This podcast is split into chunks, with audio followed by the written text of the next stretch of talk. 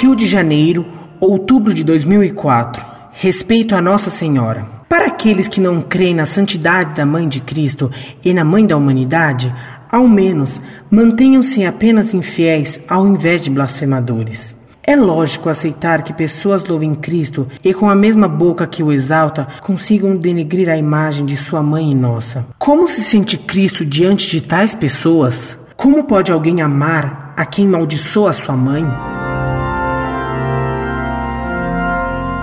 Muito prezado, salve Maria. Você tem muita razão. Os inimigos de Deus atacam com fúria e ódio a mãe do Salvador, a sempre Virgem Maria. Esse ódio já fora predito por Deus ao amaldiçoar a serpente, dizendo: Colocarei inimizades entre ti e a mulher, entre tua raça e a dela.